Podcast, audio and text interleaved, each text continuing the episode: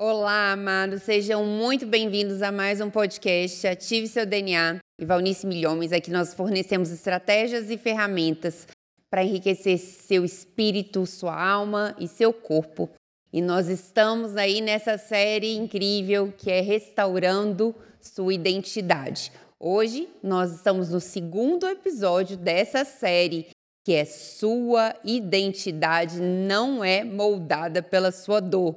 Olha aí, se prepare para o que vem por aí, porque vai ser demais é, esse episódio. Se você conhece alguém que está sofrendo, que está passando por algum sofrimento, não esquece de compartilhar esse episódio. Também não esquece de, de se inscrever aqui no canal, dar o seu like.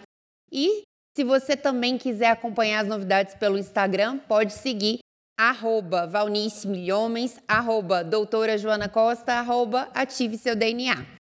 Então vamos lá para esse episódio que é sua identidade não é moldada pela sua dor. Então muitas vezes é, nós conhecemos e vemos pessoas que acabam sendo conhecidas pela sua enfermidade ou pela sua dor, que às vezes passam por tantos sofrimentos na vida que carregam esses sofrimentos para dentro da sua própria identidade.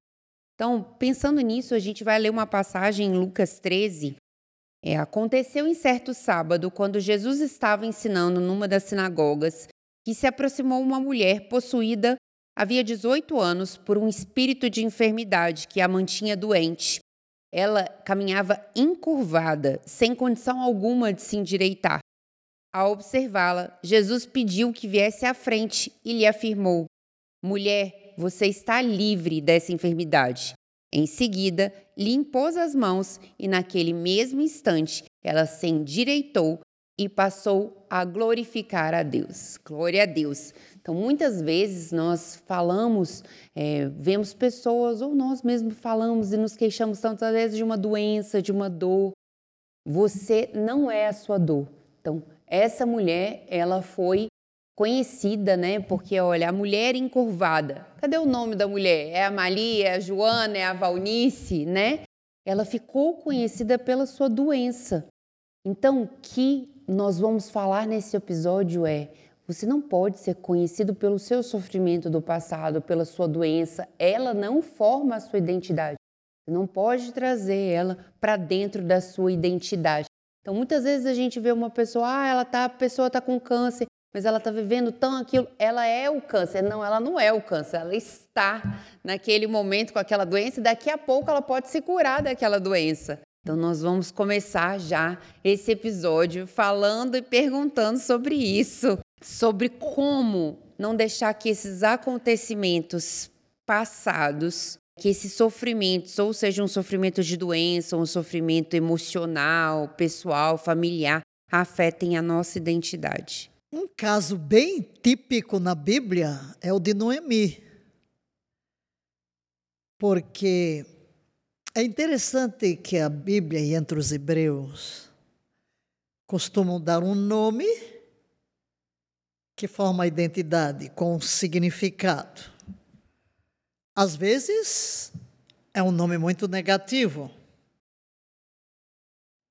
Em África eu vi a mesma coisa. Como é o nome do menino? Taona. O que, que significa essa palavra? Já vi. o já vi vem ali, o já vi vem acolá.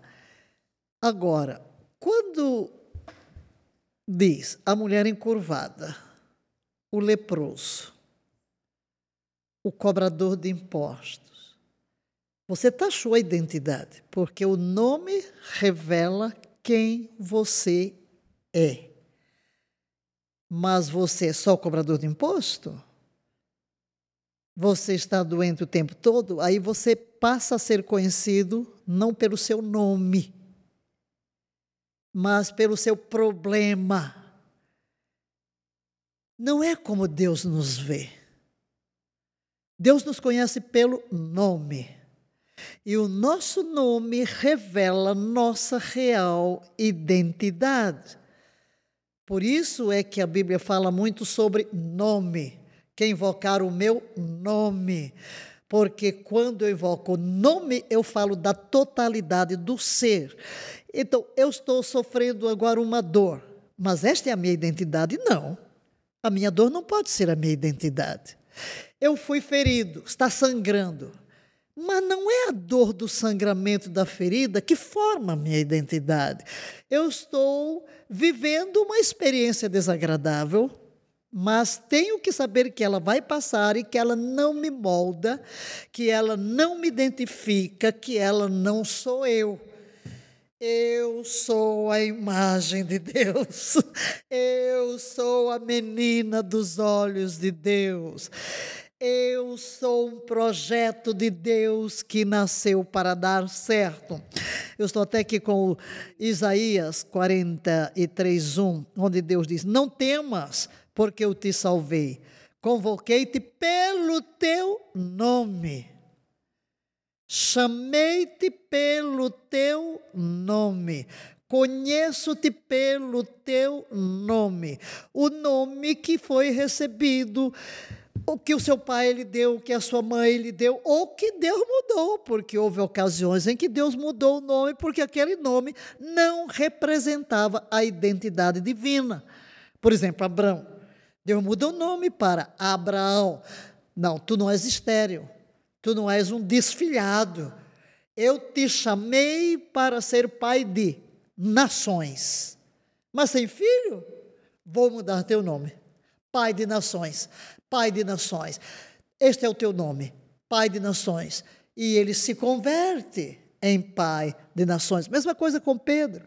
Tu serás Kefas.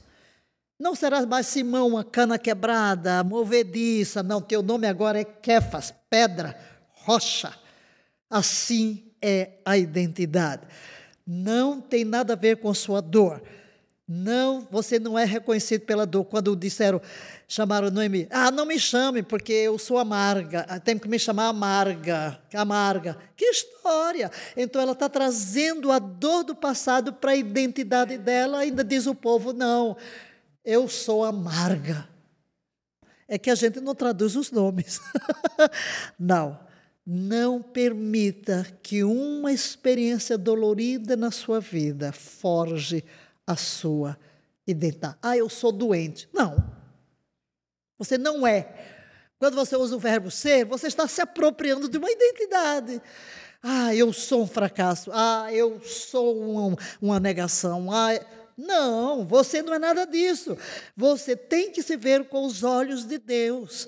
Eu sou a imagem de Deus, certo? Então não é sua dor, não forma sua identidade. É, hoje a gente está num país, né? Eu estava pesquisando os dados.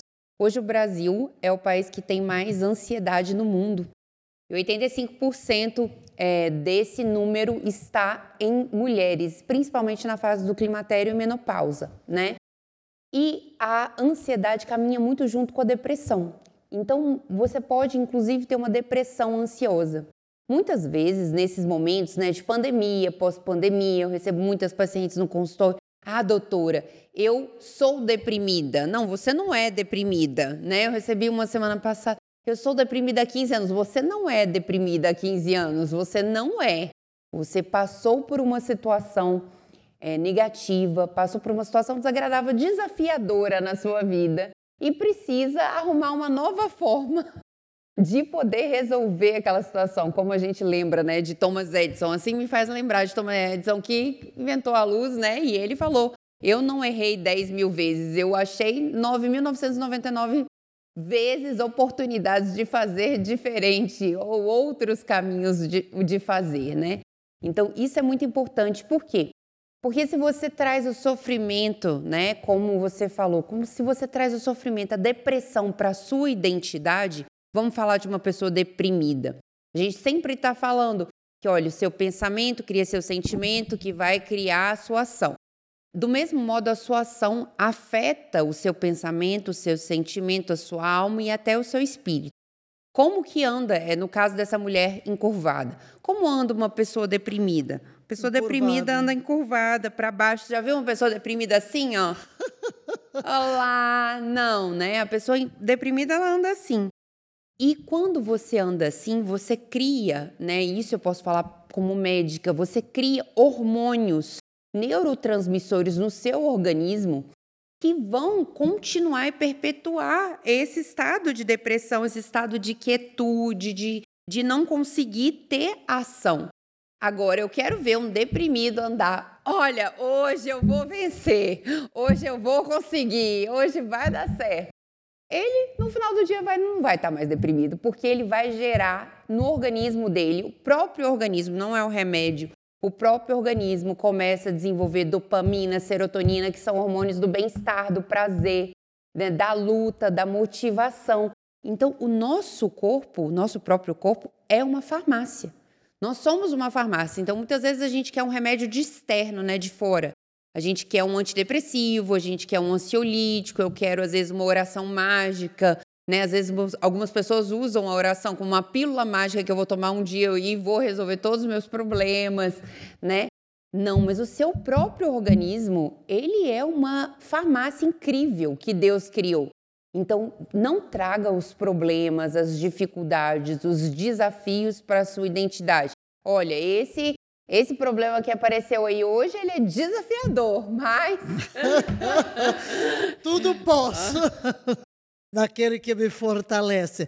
E é muito importante ver isso aí, porque o nosso cérebro, ele registra o que eu falo como realidade, como realidade. Eu posso orientar o meu cérebro, por isso é que a palavra de Deus dá muita ênfase à confissão. O que eu profiro, tu estás enredado, estás preso pelas palavras da tua boca. Porque o poder da vida e da morte está na língua, feliz aquele que bem a utiliza. Então, quando você começa a dizer, eu sou ansioso, eu sou deprimido, o seu cérebro registra isso. E então você se torna aquilo que você diz. Daí eu minha célebre frase: Tu és o que tu dizes e tu tens o que tu vês. Então, quando você começa a olhar para Cristo e ver-se em Cristo e a pintar a sua imagem conforme a Bíblia pinta, é até Desafio você a pegar o Novo Testamento com lápis de cor e começar a sublinhar todas as vezes que encontrar a expressão em Cristo por meio dele. E vai escrevendo: aquela é a identidade que Deus lhe deu, é aquela identidade que tem que ser formada. Então, quando você começa a verbalizar o que vai acontecer, seu próprio cérebro registra e você vai. Se você só fala na dor, seu cérebro vai registrar a dor e o seu corpo também. Quanta gente chega com dores e o médico diz: Mas está tudo bem, os seus exames estão bons. Mas você está sofrendo? Está. Por quê? Porque é o que você fala. É o que você fala. Então, alinhe a identidade sua com o que a Bíblia diz e não com o problema, com a dor que você está experimentando agora. Pensando nisso, vamos lembrar aí do exemplo de José. Para mim é um dos grandes exemplos de não trazer realmente a dor, né, o sofrimento para dentro da sua identidade. José ainda era um adolescente quando ele foi arrancado da sua família, né? Foi arrancado do seu pai, que era um pai amoroso, do seu lar, foi jogado no poço, né? Foi vendido como escravo. Então foi vendido como escravo. Depois foi para a casa de Potifar, foi traído, tentou a, a, esposa tentou ficar com ele, tentou, tentou. Ele não, ele estava alinhado aos seus princípios. Ele não lamuriou, ele não trouxe todo aquele sofrimento por causa de que não quis a esposa de Potifar e quis realmente seguir os seus princípios, foi parar na prisão. Então foi preso na prisão, continua lá na prisão, né, passando por tudo aquilo mas ele manteve-se firme aos seus princípios.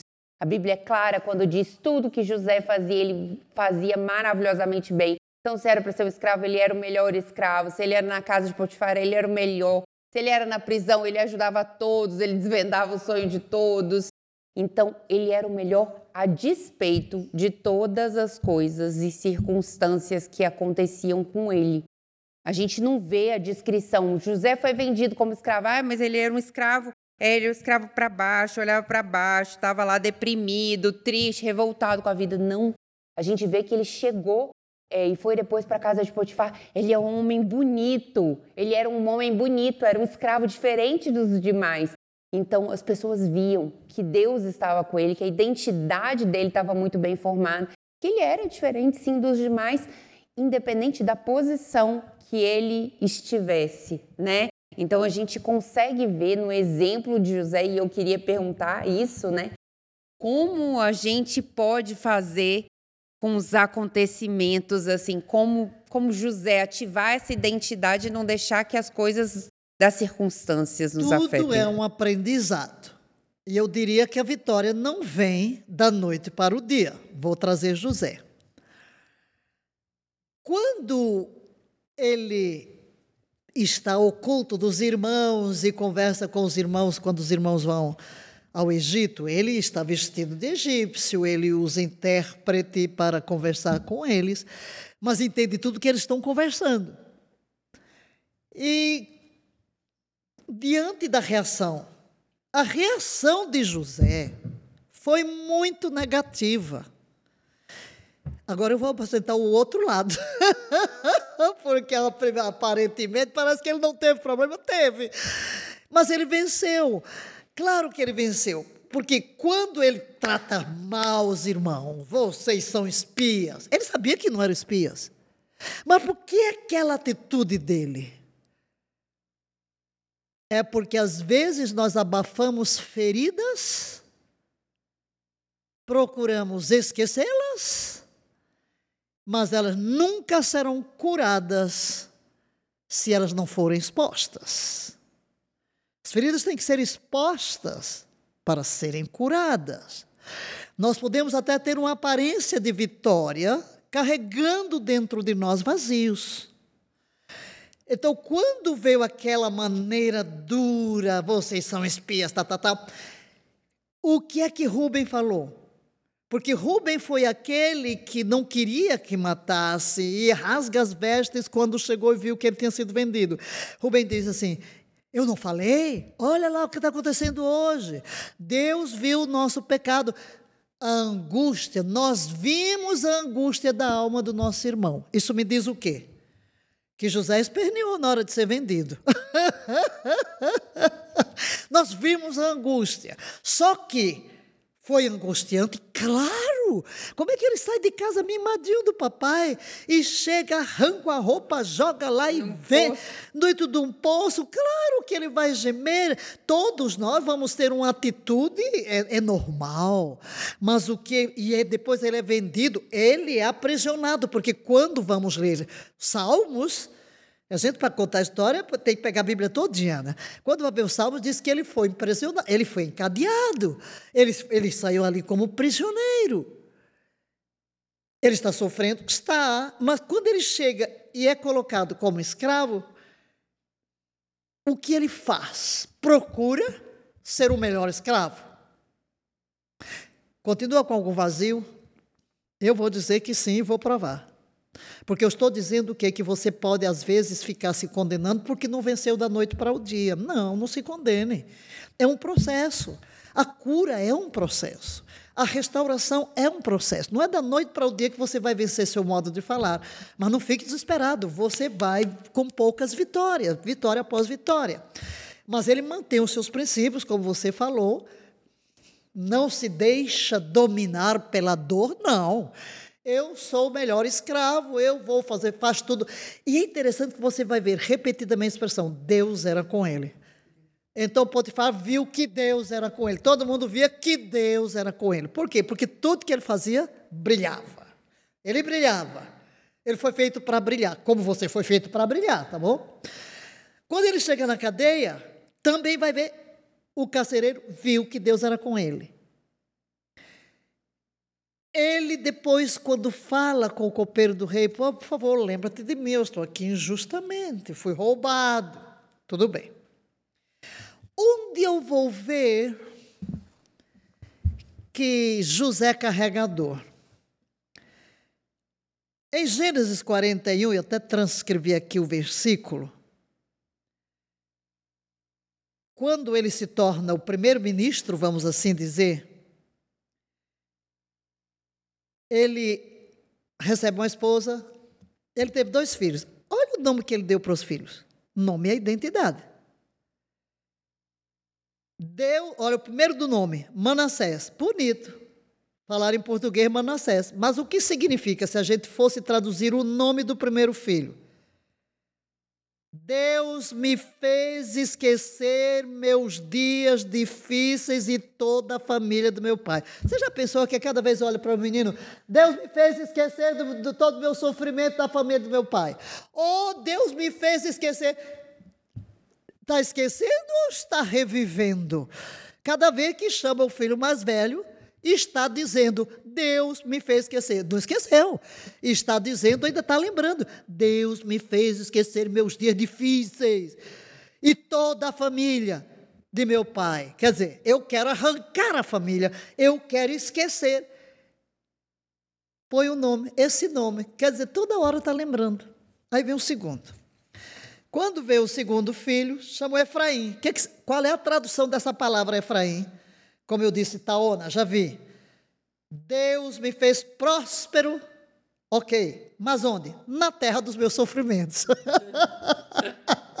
oh, Deus me fez próspero na terra dos meus sofrimentos, vem cá. Oh, Deus me fez próspero na terra dos meus sofrimentos, vem cá. Então, ele está brilhando, mas tem feridas que precisam ser curadas. Ele não assumiu a identidade da dor, não. Ele nunca se esqueceu dos sonhos, mas ele precisa de cura. Então, quando ele, quando ele manda os irmãos, ele deixa, pega um deles e prende na frente dos outros. Simeão. Eu acho que foi Simeão que jogou no poço. A Bíblia não diz, não, mas por que, ele pegou logo Simeão? Ah, vingancinha, não? Vingança. Ah, tem que trazer o meu irmão mais novo. O que, que ele pensa? Meu irmão não, que ele não disse que era irmão, era o filho, para saber, para provar que vocês. Ele sabia que não eram espiões. Ele reconheceu. Aí quando vem, ainda arruma uma presepada. São questões emocionais, de repente você vira criança. Olha o homem sábio, cheio de Deus, Deus olha com favor para ele, Quero dizer que ninguém escapa, tá bom? Que todos nós temos que lidar com problemas emocionais para restaurar de fato a nossa identidade e ver a mão de Deus. Porque certamente todos nós ficamos emocionados com o que ele vai dizer lá no fim. Mas para dizer aquilo lá no fim, ele tinha que passar por um processo de cura. E você tem que passar por um processo de cura. Você tem que passar por um processo de cura. Quando os irmãos voltam com, com Benjamim, que ele vê, uau, ele se comove, vai chorar sozinho lá, e aí arruma o que eu chamo a presepada de José. Manda o servo pôr o copo e vai dizer que roubou, vai ser meu escravo, e vai fazer uma cena, nem pensa na dor que o pai vai ter. Nem pensa na dor que o pai vai ter. Ele está agindo de acordo com as suas emoções naquela hora. E quando quando realmente todos voltam e Judá, Judá, e é interessante ser Judá. Judá significa louvor. A palavra Judá significa louvor. Judá se levanta porque Judá se fez fiador. Mas quando ele foi jogado no poço, quem sugeriu que fosse vendido para os ismaelitas? Foi Judá. E agora Judá diz ao pai: Não, se não trouxer, eu serei culpado. Então ele apresenta um discurso a José. Eu sempre choro na hora que eu sempre que eu estou lendo, eu olho, eu leio a Bíblia não sei quantas vezes, mas não tem jeito. Cada vez que eu leio essa história e Judá começa o discurso, eu oh, estou chorando, porque na hora que ele faz, José também não aguenta. Dá um grito, saiam todos da minha presença. O que? Esse é o momento da cura. Esse é o momento da cura. Você tem que voltar ao lugar onde foi ferido diante de Deus agora para ser curado.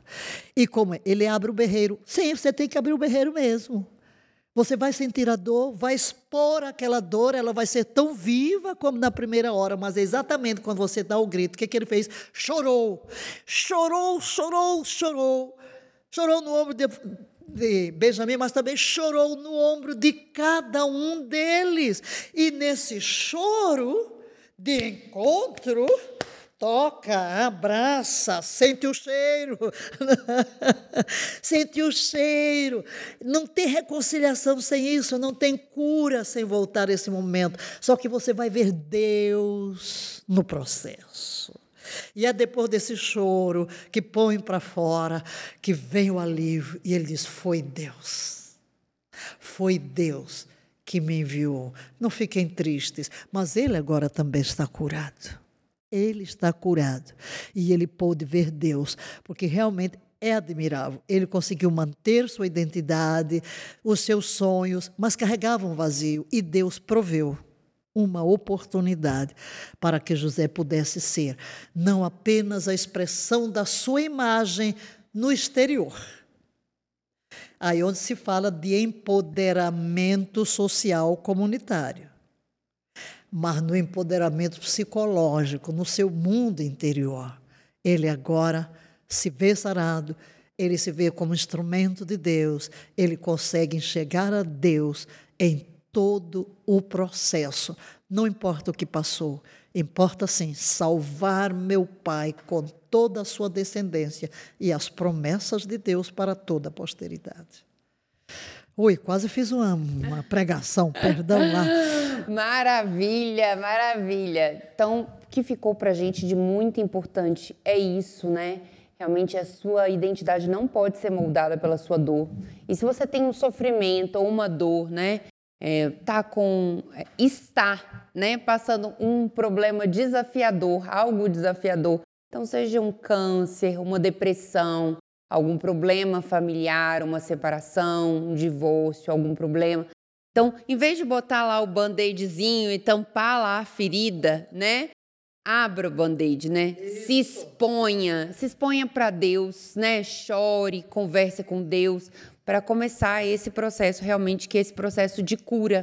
Não adianta a gente ficar cobrindo com band-aid, né? Porque se a gente cobre um machucado, é como se a gente cobre um machucado com band-aid ele demora mais a cicatrizar. Isso para vocês saberem, ele demora mais a cicatrizar se eu cubro um machucado com band-aid. Mas se eu abro e ele se expõe ao oxigênio do ambiente, ele cicatriza muito mais rápido. Então vamos nos expor, nos expor a palavra, nos expor a Deus, a quem realmente nos criou, vamos expor aquele, aquele momento desafiador. Você não é aquele momento desafiador, se exponha se expõe a Deus para realmente iniciar esse processo de cura. E nós estaremos com você nesse processo de cura. Estamos aí, nós temos toda essa série para falar sobre você realmente restaurar e resgatar a sua identidade. Vou falar novamente, é o livro é, dessa série é esse aqui, Unção e Crise de Identidade. A gente vai colocar para vocês também é, na legenda do vídeo.